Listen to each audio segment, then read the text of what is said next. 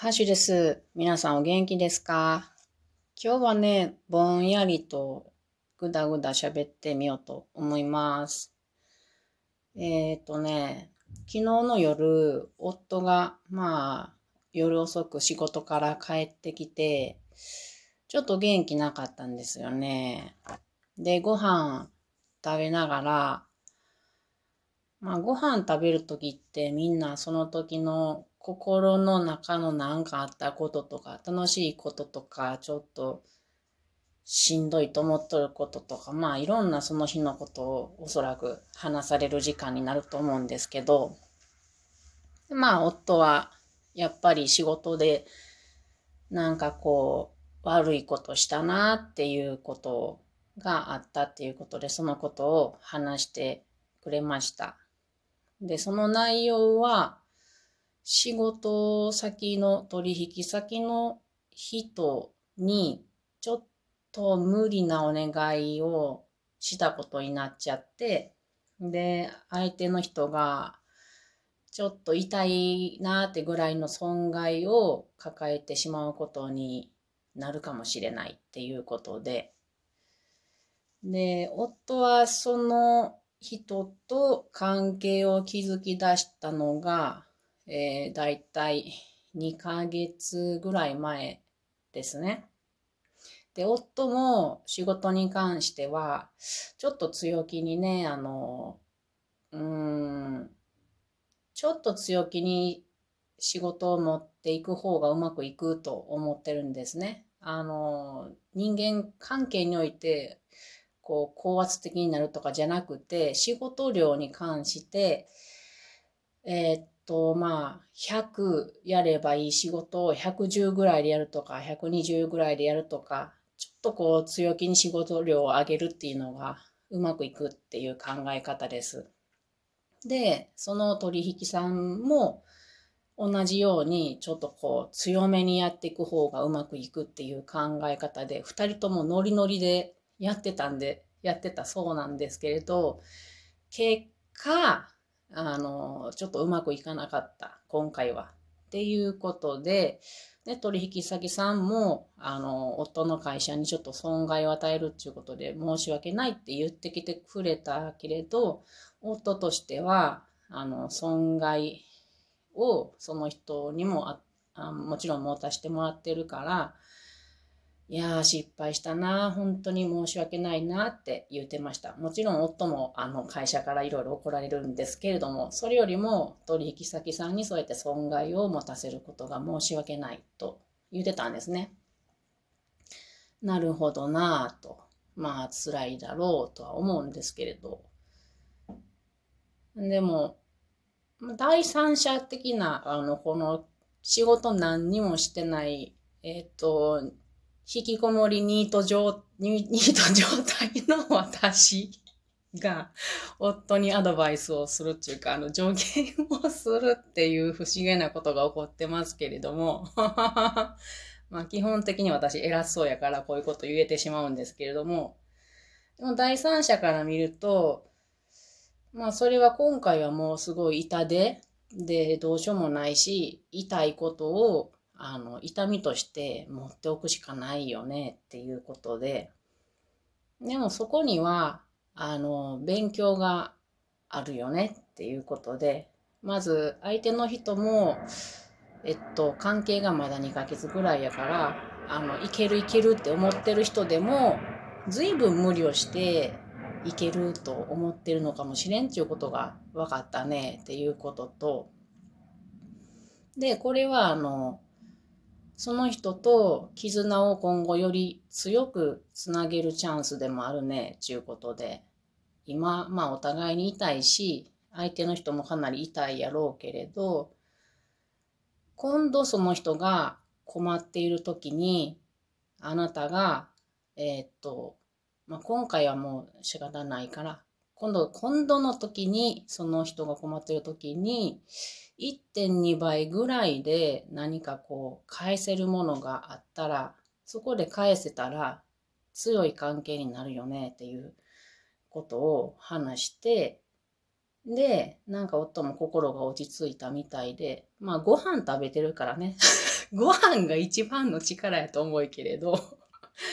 そんな美味しいご飯でもないと思うんやけど、ああ、お米がちょっと彼はうるさいので、ちょっと水が足りやんって文句言われましたけれど、まあ、そんな美味しくないご飯を食べながら、私のどうしようもない話も聞きながら、心が落ち着いたようで、え、今日はどういう風にしてるんかなとは思います。で、その時に、まあその話した後に、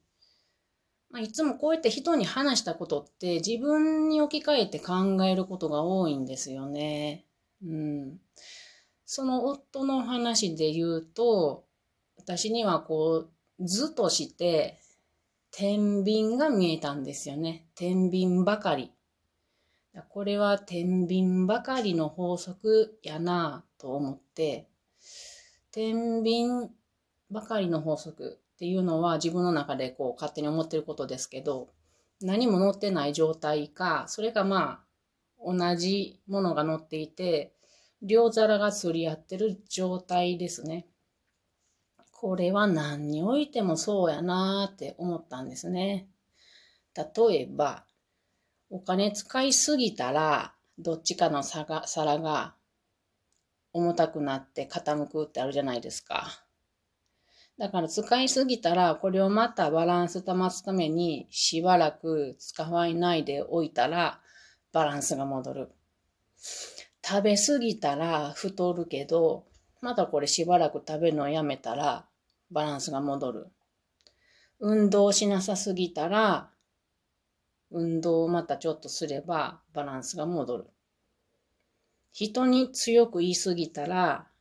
反省してしばらくその人の言うことに耳を傾たら、傾けたらバランスが戻るかもしれない、これはね。疲れすぎたら、しばらく休むと体のバランスが戻る。環境の資源を使いすぎたら、負荷をかけすぎたら、資源を使わなかったら、うん、自然の力が戻ってきてバランスが戻る。CO2 を出しすぎたら、うん、例えば車にすごく乗った日があったとしたら、しばらく自分は車乗らんようにしたら、そこでカーボン、カーボンオフセットっていうことで自分の中でバランスが、保たれる。なんかこういうことやなと思ったんですよね。で、今の自分の状態、うん、考えたときに、私勉強しかしてないなって思って。うん、いろいろ勉強としてやってる。楽しいんですけどね。うん、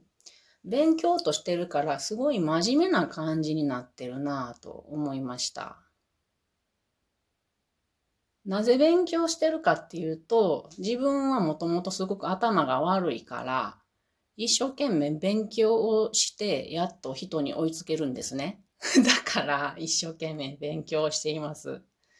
今で言えば、アメリカの歴史を勉強してるんやけれど、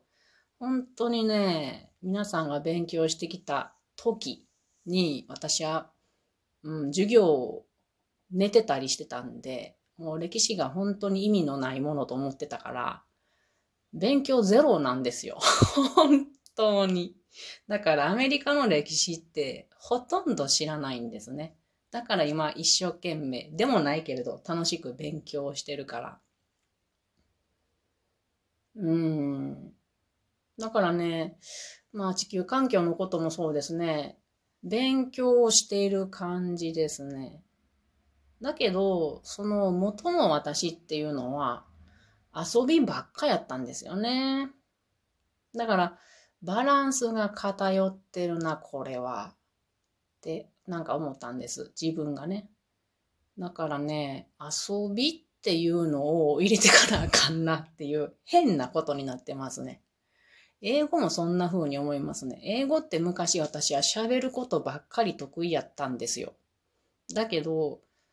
勉強しだしたんですよね。喋れるけれど、あんまり難しいこととか喋れやんから、これはあかん。勉強しやなあかん。と思って勉強してる何年か続いてるんですけど、そうなると喋れなくなってきたんですね。こう、なんか遊びの上にこうしなければいけないと思って勉強しだすと、元のことからこう離れてしまって元に戻れないっていう、何ですかこれ。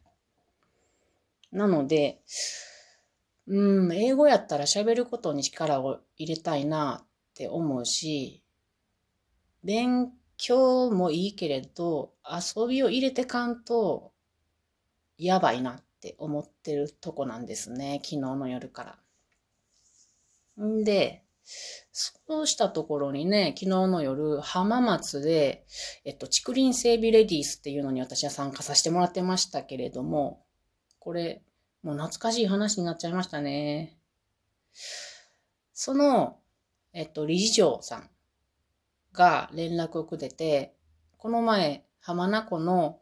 うん、浜名湖っていう湖がありますけど、そこでのイベントをテレビ中継として撮ってもらったから、これ見てみてっていうのを送ってきてくれました。それで、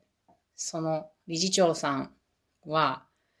遊びが大好きなんですね。だからちょうど私の心にすごく響いて、うわ遊び100%で環境問題やってるわ、この人って思ったんで、よかったらその YouTube